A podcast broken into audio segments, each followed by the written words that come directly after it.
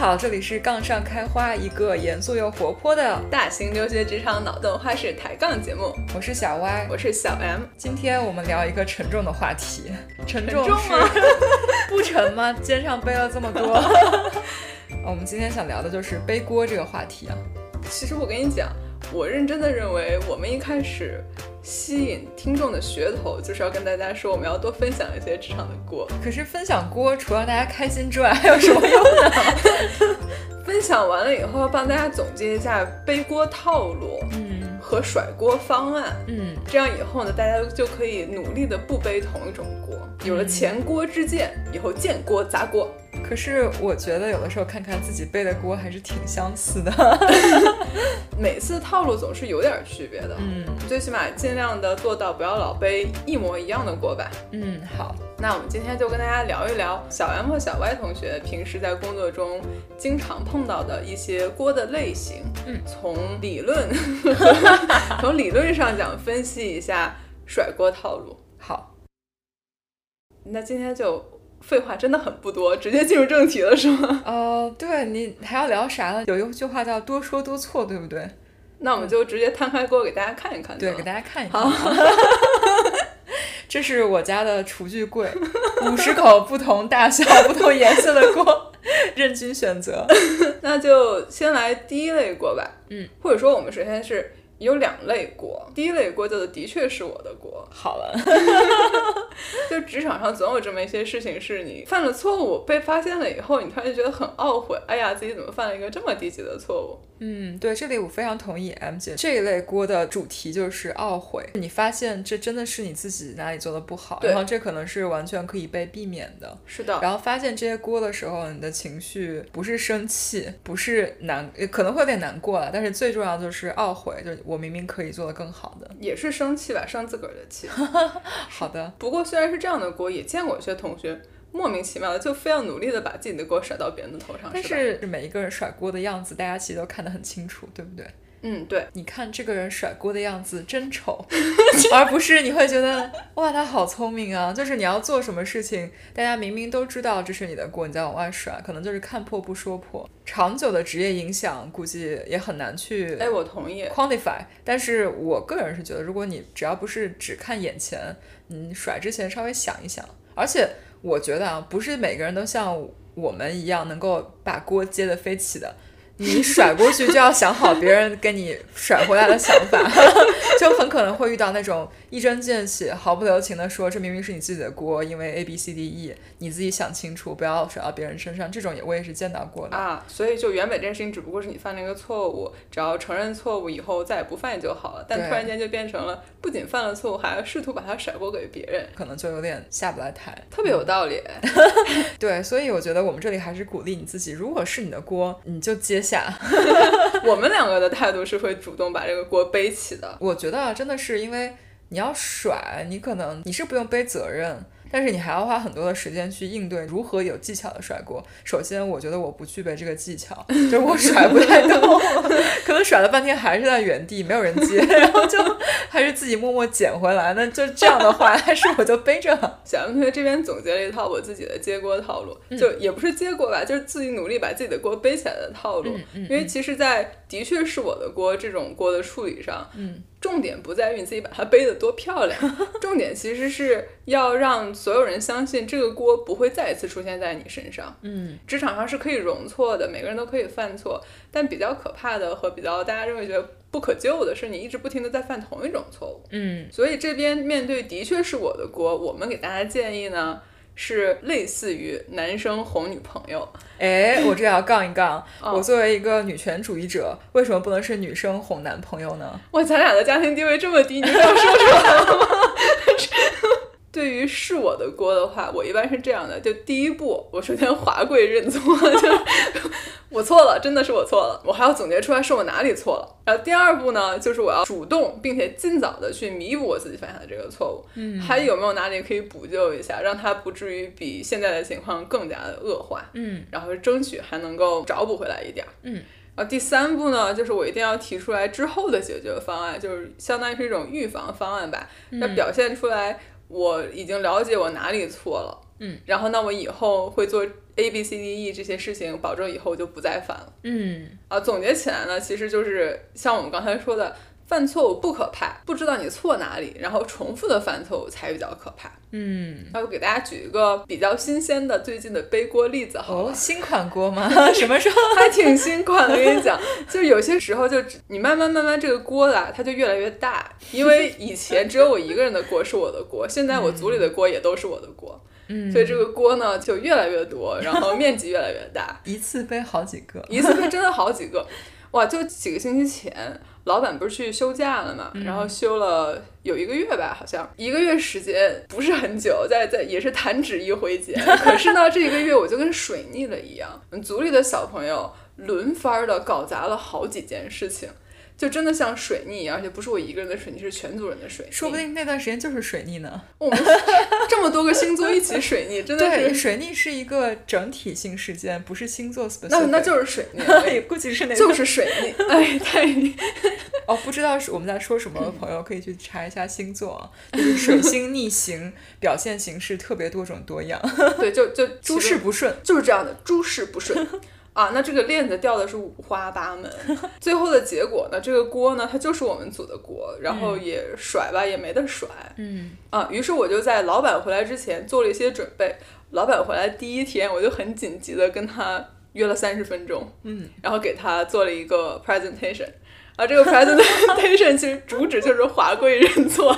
就第一步，我首先总结了我们所有的锅，搞了一个锅具博览会，就是华贵认错，老板我。在你不在这段时间，我们真的掉了很多链子，然后这是我们掉的所有的链子，因为这个事情呢，必须要让他从我这儿听到。如果他从别的人那里从听到这些锅，比从我这儿听到这些锅还要更严重。这点我非常同意，就是当你发现自己做错的时候。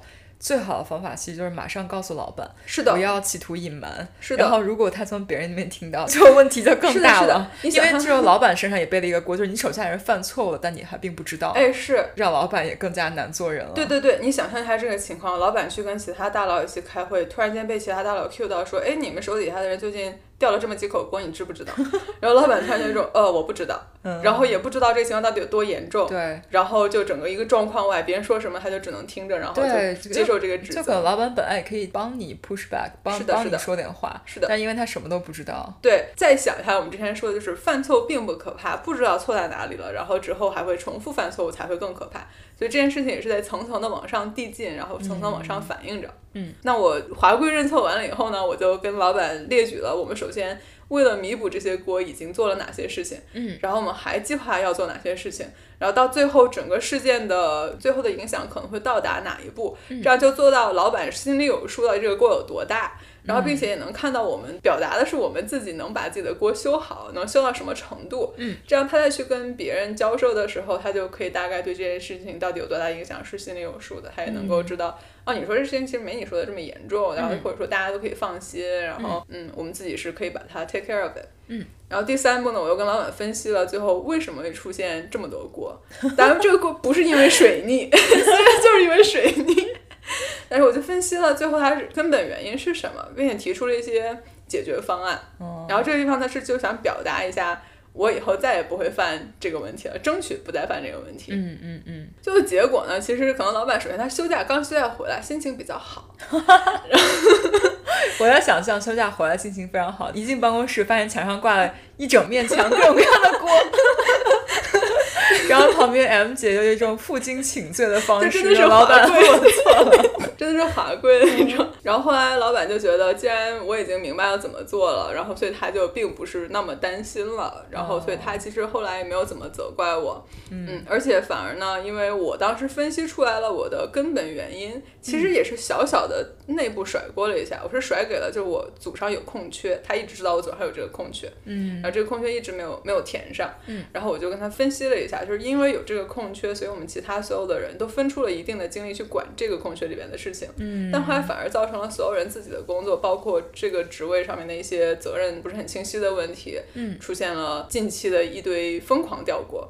嗯，后来老板也认为这个事情非常的严重，于是他就拿着我做的这个 认错 PPT 又找了大佬，然后就跟大佬就帮大佬给我要了一个人。嗯，然后所以我现在就很开心，就是这个锅吧也算是平稳的过去了。然后还叫来的一个人，好，挺好，挺好。M 姐刚刚分享的经验其实蛮有用的，因为我能想到另外一个情况，就是如果你没有自己事先分析好你这些锅，你自己其实已经很努力在做补救了。有一个可能性就是大佬一回来，从其他人那边各个地方听到了，哦，对，M 姐组上有这一个锅那个锅，大佬一回来第一反应就是我走了，怎么这么多事儿出来？是的，是的。然后我还没有从你这儿听到，回来先从别人那听到，感觉这个印象是会完全不一样的。嗯，对的。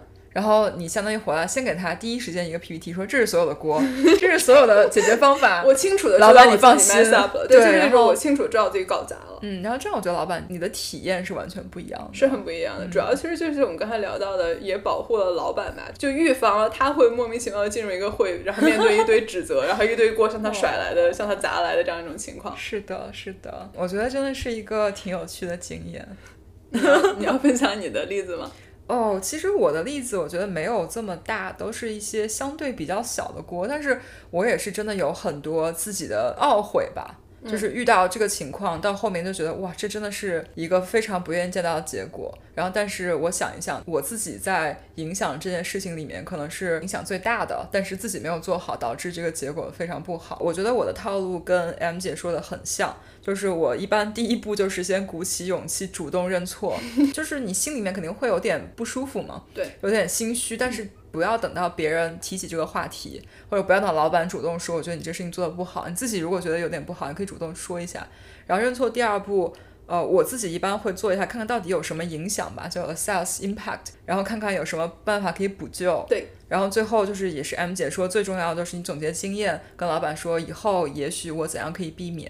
我印象很深的一个例子就是，我们有一次有一个比较重要的 presentation，就跟上面汇报。当时我也是在做 PPT，做的压力比较大，因为就是觉得这是一个重要的 presentation，所以后面就 PPT 做的时间很长，然后我就很晚才发给大佬，让他来过目。因为大佬也是很在乎这个结果，就大佬就发现可能跟他想的非常不一样。所以大佬就开始连轴转帮我改 PPT，可能改了一整天，然后一直改到汇报前的五分钟。然后他整个过程就非常 stress，因为他很忙嘛，他是平时基本都是在开会的。然后我就发现他在那坐着帮我改 PPT，改了一个小时，我就整个人就很慌，因为你就觉得一定是很严重，他不得不自己改，否则都不会出现这个情况。我当时有的人特别喜欢改 PPT，对对对，有有的人确实比较喜欢改 PPT，但是我觉得他的风格一般是会给 feedback 说啊，你把这样改一改那样，他是要求很高了。小到你的字体字号，然后这个图大家要做成什么样子，他都会希望有要求。但是也是因为我发的太晚了，所以他再跟我说一遍让我自己改，这个显然是时间上做不到。他自己改比较快。对，不是他自己改快，所以我当时就是心里面特别难受，觉得是我自己导致这个锅，还把大佬牵扯进来。所以当时也是做完这个 PPT 之后，我就也是跟大佬认错，还有跟我老板说，就是以后我自己这边的话，我会保证重要的 PPT。我尽量早点把它做完，哪怕我做不完，我先把框架搭好，然后提前发给大家，保证大家都是知道我要做什么，然后有有什么不对的，马上开始改。比如说我提前一周发了框架，然后我可能每两天加点新的东西进去，会再给大家发一版，这样就类似于 push 大家去帮我改。另一方面是让大家就是 no surprise。我们说过很多次，在工作上大家都不喜欢 surprise，所以就不要等到最后一秒。而且我这人做事情的时候会有点拖延，有点完美主义，就总觉得说我希望做到一个挺好。然后再发给大家，但其实有的时候时间上你是不可能做到这一点的，而且我觉得挺好的，别人不一定觉得挺好，所以就还不如早点发出去，让大家一直有 feedback。我非常同意。嗯，然后还有就是另外一个也是嗯比较新鲜的锅吧，在项目里面有一个细节，当时因为时间比较赶，然后呢老板可能那天正好不在。所以我就自作主张做了一个小决定，我觉得它不是特别重要，因为当时在我看来，比如说有 A、B 两个选项，我现在选了 A，如果我要选 B 的话，其实用 A 也是可以得到 B 的，就是我们没有漏掉任何的信息，所以也是可以的。老板回来之后，跟他顺便提了一嘴。然后后来可能一两周之后跟老板交流，老板发现这个事情跟他想的不一样。当时他以为的和这我们实际做的不一样，因为项目的这个时间有点着急嘛。然后老板就有一点点嗯，觉得这个做的不太对。如果跟他想的不一样，那么也是我们的 communication 没有做好，或者说我做了这个小小的决定之后，其实也应该跟他 double check，保证没有问题。呃，当时我是有一点点小委屈，因为觉得啊，我已经跟你说了，你当时也觉得 OK，但是他可能就很忙嘛，嗯，我的表达也不一定真的把整个事情给描述的非常好，他的理解也不一定是完全理解了我的意思。其实还是因为我首先是自己做的决定，其次是没有主动的 communicate 所有的细节，然后导致后面大家的理解不太一样。嗯，所以这个也是给我一个比较大的想法吧。我们一直说过，在工作上一定要 communicate，有的时候 over communicate。我当时有的时候也觉得啊，有些细节太 detail 了，老板不一定有兴趣，或者说我说的他不一定有时间听。后来我的理解就是。我一定要做这个 communication，如果没有办法当面开会，那么我就写一封 email document，或者说给他发一些 message，当他有空的时候他可以看一眼，然后这样有据可循。我还是要把这些细节、这些应有的信息给到位。那么老板想有空想要看的时候，他可以 go back，他可以慢慢的研究。这样子的话，至少在我这边，其实我是至少有提高的空间的。哎，我听下来觉得，首先哈，咱们说职场的锅，这锅吧有大有小，可能大点的那种真的是给公司造成了一些金钱上的损失，嗯，然后小一点的可能就是像歪姐刚才说的这些工作上的一些小的摩擦，或者是一些。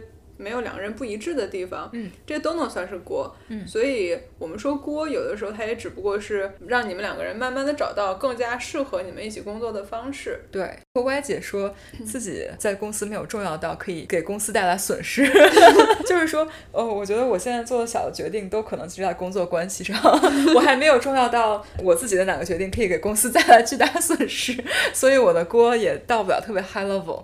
但是我觉得我这里说的这些小锅都是可能会影响到你工作上一些关系啊和一些那个工作的效率。对的，嗯，其实可能职场上大多数的锅还是 Y 姐说的这一种，嗯，比较的日常，但就是这些小小的一点点的摩擦，可能会让大家对你整个人的印象有一些奇奇怪怪的东西。对，所以我觉得歪姐的分析特别有可以让大家可以借鉴的地方是，锅的小可以有很小，但如果你一直不停的养成这样一种思考的习惯。其实是可以帮助你和身边的人更快的找到一个更适合你们的合作方式。像歪姐的例子里边，可能老板有他自己比较喜欢的、比较倾向性的工作方式，但是他也是特定的某一个老板有这样的方式，可能换一个老板就不是这样的，所以也不一定是棒之宇宙所适用。然后，但自己经常这样反思一下，总结一下最近有哪些地方可以做得更好。嗯，也是我们一直在之前的八十分的项目推销成一百分的项目的。呃，里边跟大家强调的一个概念，嗯嗯，然后刚才忘记说，小锅也有可能是大锅啊，里面有一类，我和 M 姐讨论的时候觉得就无解，就是有的时候我就是忘了做这件事情，对对对对对，忘了做这件事情，或者忘了回这么 email，或者忘记一个 deadline，对。你这个想到就是这是最懊悔的，就我上星期才刚背了一个，就我觉得。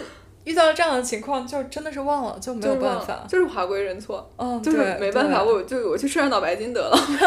对，然后这个我觉得我没有什么太好的办法，就是 organize，就自己好好整理一下，然后把一些东西真的特别重要的就好好的 prioritize，然后早点做起来。可以用一些 Outlook 里边一些比较 fancy 的这种任务管理功能。我们现在已经没有 Outlook 了，怎么办？啊，但这个概念是一样的。你加 好的，你加上自己的各种的小本本啊，然后各种什么 Trello board 啊这些东西，对，记住一些这些这些东西，让你自己的工作更加的 organized 一点。对对对。那第一类就是我的锅，我们这边的态度是我们俩的。对个人态度啦，也就是很相似，嗯，主要就是勇敢背起，并且经常反思，让自己不要再犯同一类的错误。对，如果学有余力的同学，你可以尝试甩锅，我们这里教不了，我没有没有没有这个经历。我主要是觉得，就不知道不知道是不是我们自己脸皮有点薄，就总觉得是我的锅，我就不好意思甩。我是不太好意思，就是当我明显的知道是我自己做错了的时候，我是不好意思甩。但是也许有的时候，你觉得这个事情不是明显的我做错了，就还有就可能可能可能在别人眼里这就是你的锅，然后但是你你觉得好像不是我的事儿，也说不定在别人眼里我们也可能甩过锅，只不过我们自己主观上没有感觉。哦，也是有道理的。我们应该采访一下有没有别人觉得我们在甩锅的时刻。哇，可太逗了。那么上半期如何勇敢背起自己的锅，我们就先聊到这里。下半期节目我们会讨论一下如何判断对方的飞锅轨迹和如何有技巧的推走贴完飞锅，敬请期待下周的更新吧。